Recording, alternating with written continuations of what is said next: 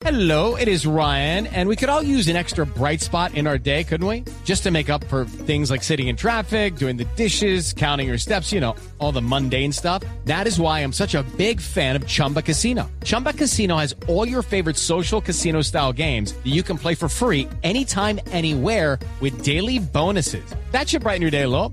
Actually, a lot. So sign up now at chumbacasino.com. That's chumbacasino.com. No purchase necessary. BGW. Void were prohibited by law. See terms and conditions. 18 plus.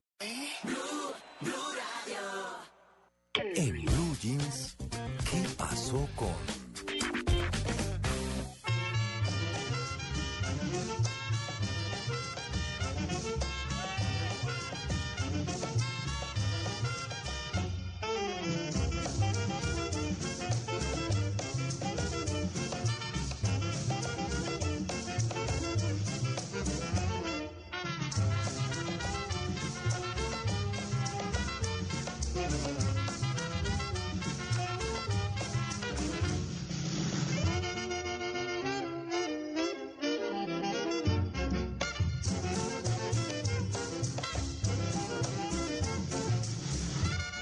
Bueno, hemos puesto esta música eh, porque por estos días en las dos orillas, habíamos invitado hace ocho días a, Fabio Arevalo aquí a hablar también de, de un personaje que fue historia en el fútbol internacional como José Luis Chilaver.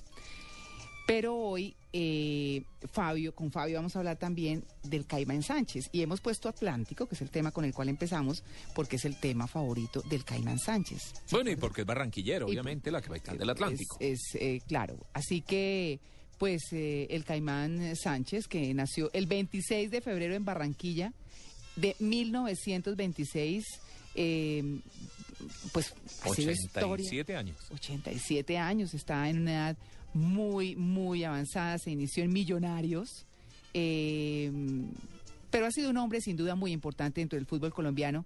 Fa- Vamos a hablar con Fabio, que fue quien lo entrevistó, quien habló de él, y con Alejandro Pino, nuestro compañero de deportes, que nos va a ayudar con esta entrevista, como quiera que no somos tan expertos, que sabemos de las personas, pero no sabemos tanto de su desarrollo profesional. Fabio, muy buenos días. María Clara, buenos días. Saludos para usted, para Tito y toda la audiencia. Qué bueno volverlo a tener acá. No, muy complacido de, de estar con ustedes. Usted tiene ahí al fondo esa canción, la original de Atlántico. Sí. La- Es la del maestro Pacho. Galán. Tal vez no es la más conocida hoy en día, pero es la canción de un atlanticente, un barranquillero, nació, bueno, nació en Soledad, pero Sí. es un verdadero representante de Atlántico y por eso al maestro Caimán Sánchez le encanta esa canción. Claro, saludamos a Alejandro Pino, nuestro compañero que nos va a ayudar con esta entrevista. Alejandro, buenos días. Buenos días, María Clara, ¿cómo están? Bien, bueno, listo para hablar del caimán, ¿no? Pero por supuesto, porque hay que recordar, el Caimán Sánchez es tal vez el símbolo más importante del fútbol profesional colombiano, desde el comienzo, desde la génesis, y a los ídolos siempre hay que recordarlos, sobre todo en momentos como los que están pasando, porque hay que recordar que Efraín en estos momentos se recupera de un serio problema médico. Claro. Bueno, ¿cómo encontró al caimán Sánchez, Fabio? Bueno, eh, hace unos años, eh, ya tenía más de 80 años, cuando me encontraba con él, conversaba, por algunas razones de mi trabajo, pues tenía que, abordarlo, porque él estaba en una función muy interesante, que es una función didáctica, una función de trabajar con niños, de hacer escuela, eh, con su contrato con, con Coldeportes, que creo que aún lo tiene vigente, pues eh, lo encontraba y lo veía bastante, bastante bien. Solamente tenía un, un pequeño detallito que, que le encontraba y era que él ligeramente se apoyaba más en la pierna derecha. Y esto me hacía pensar que alguna lesión tenía porque la historia de él lo dice. Siendo muy joven, él sufrió, padeció de muchas lesiones de rodilla y tengamos en cuenta lo siguiente, que hace 40, 50, incluso 60 años, el acompañamiento científico, el acompañamiento profesional de estos deportistas era muy precario. Casi Ay. los médicos no teníamos o no tenían en aquella época un apoyo como el que hoy en día tenemos. Uno como director médico de un equipo de fútbol profesional tiene de todo. Tiene fisioterapeutas, tiene eh, terapistas, tiene eh, colegas, tiene una- un equipo, tiene gimnasio, con lo cual se pueden prevenir las lesiones. Lo que ocurrió con el Caimán fue que esas lesiones que venían viejas se fueron eh, incrementando hasta el punto de generar un gran desgaste. ¿Qué tiene, qué tuvo él hace tres meses ya una complicación de una vieja artrosis de la rodilla izquierda y ello lo obligó a tomar la decisión de hacerse una cirugía que es un reemplazo total de rodilla.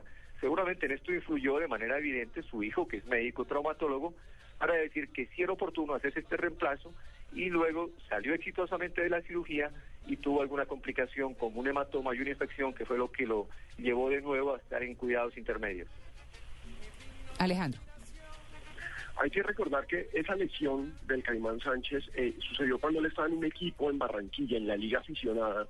Recordemos que el profesionalismo en Colombia empieza en el 48 y él en el 45 juega en uno de los equipos más populares de la liga de fútbol del Atlántico, que era el Caldas. En ese equipo estuvieron muchísimas figuras eh, eh, costeñas del, de la del comienzo del fútbol colombiano y él sufre esa lesión y como lo cuenta Fabio, esa lesión en ese entonces era absolutamente traumática porque significaba prácticamente para muchos terminar la carrera.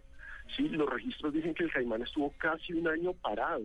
Esa lesión hoy en día te deja por fuera, o sea, así de, de grave es hoy en día, que te deja por fuera cerca de seis meses.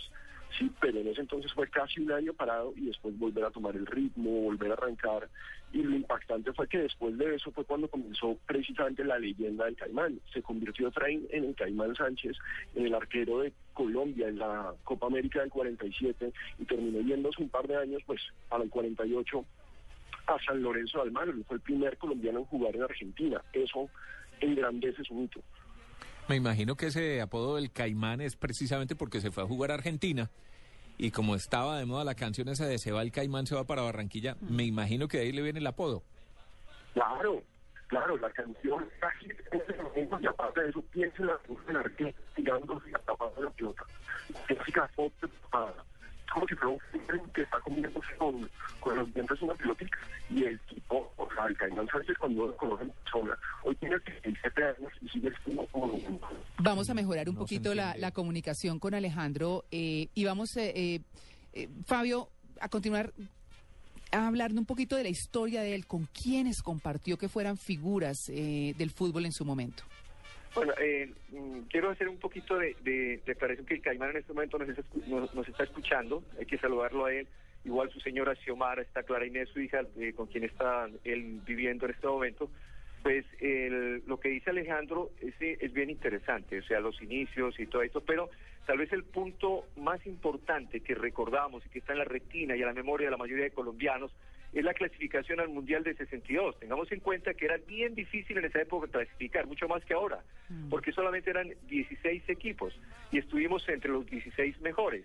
Y la, si bien el resultado no es como tan grande, se- lo que se hizo fue eh, el empate contra Rusia, pues el desempeño es bastante bueno si lo comparamos con el resto de países. Y, le- y con respecto a la historia del- de su mote, de su sobrenombre, pues cuando él llega en el 1948, cuando llega a Buenos Aires, que fue evidentemente, a excepción del flaco Agudelo, del flaco... eh, Está pensando en Sábados Felices, Fabio. perdón, Está pensando en Sábados Felices. Estamos felices, sí, flaco. Eh, el flaco Meléndez, el flaco Meléndez que fue a Cuba, eh, a, a excepción de él, pues eh, es el primer colombiano que se exportó, realmente el que abrió el camino. Y cuando él, él llega al aeropuerto, lo recibe un periodista eh, de apellido Villa, Villita, que le llamaban, de dos periodistas de la crónica. Y por aquella época recordemos que la canción no se inició en Colombia. La canción tiene una historia muy particular. La canción de José María Peñaranda en el, en el 41 la envió a Buenos Aires. Y la, y la grabó una orquesta argentina. La canción Se va el Caimán. Mm. Se llamaba El Hombre Caimán. Y por lo tanto estaba de moda y apenas llega le preguntan, le preguntan que de dónde venía, dijo, yo vengo de Barranquilla, pues llegó el Caimán. Al otro día la catitura y llegó el Caimán de Barranquilla y se quedó así para la eternidad como el Caimán de Barranquilla. Allí permanece cerca de dos años, es exitoso, él termina retirándose de allá porque eh, estaban como poniendo en la banca y a él no le, no le disgustaba eso, nadie lo echó. Él tomó la decisión de venirse y fue muy, muy exitoso acá, acá en Colombia, como le- lo comenta Alejandro. Fabio, cuando uno habla del Caimán Sánchez eh, en el fútbol colombiano, la lista de equipos es larguísima, porque el justo Claro después que de salir de, de San Lorenzo viene al América, pero sobre todo al Medellín. Y para nuestros Sí. oyentes en Medellín esto es bien importante, porque él es una leyenda en el Deportivo Independiente Medellín. Recordemos que él fue el arquero y pues prácticamente el responsable de las dos primeras estrellas y las que como por casi 50 años fueron las dos únicas estrellas del poderoso, las del 55 y las del 57. Así es. Eh, el Caimán, ¿qué recuerdos tiene de esa era con el Medellín? Pino, además, además le complemento una, la pregunta, porque entiendo que fue el director técnico de Peckerman cuando jugó en el Medellín. También, por supuesto, es que él es una institución en el poderoso. Bueno, eh, sí, efectivamente, lo que él más recuerda es que eh, deportivamente hablando, los mejores logros los tuvo como campeón con el Medellín, 55 y 57. Y luego de eso ya participa en el Suramericano de Lima, luego en las eliminatorias para, para Suecia, pero efectivamente como logros, como tal, que de títulos de campeón, pues esos son los mejores. Pero mi opinión personal, creo que el mejor logro que tiene el Caimán es en 1975, cuando eh, conduce la selección que queda subcampeona. ¿Por qué razón es muy importante esto? Porque esa fue la primera vez cuando participan los 10 equipos en la Copa América. Y Colombia llega a la final con Perú, una final espectacular donde hubo necesidad de hacer un tercer partido en Venezuela. Finalmente perdimos ese partido, pero Colombia es un campeón. Incluso yo diría que ese es un logro tan importante, incluso un poquito más que el mismo alcanzado por, por Maturana, Copa América que fuimos campeones en Colombia, porque en Colombia primero fuimos locales y segundo no estuvo Argentina. Pero ese logro que tuvo en 1975, que entre paréntesis anoche falleció José El Boricua Zárate, que Ah, hace sí. parte de- de esa selección, tal vez es de lo mejor que ha tenido el Caimán. Claro, y, y qué bueno que lo recuerde porque efectivamente ayer falleció uno de los integrantes de esa selección eh, de la Copa América del 75. Es bueno recordarle a, a los oyentes de Blue Radio que la Copa América por esos años no se disputaba en una sola sede, sino Claro. que se jugaban los partidos de ida y vuelta en todo el continente, como si fueran las eliminatorias, más o menos.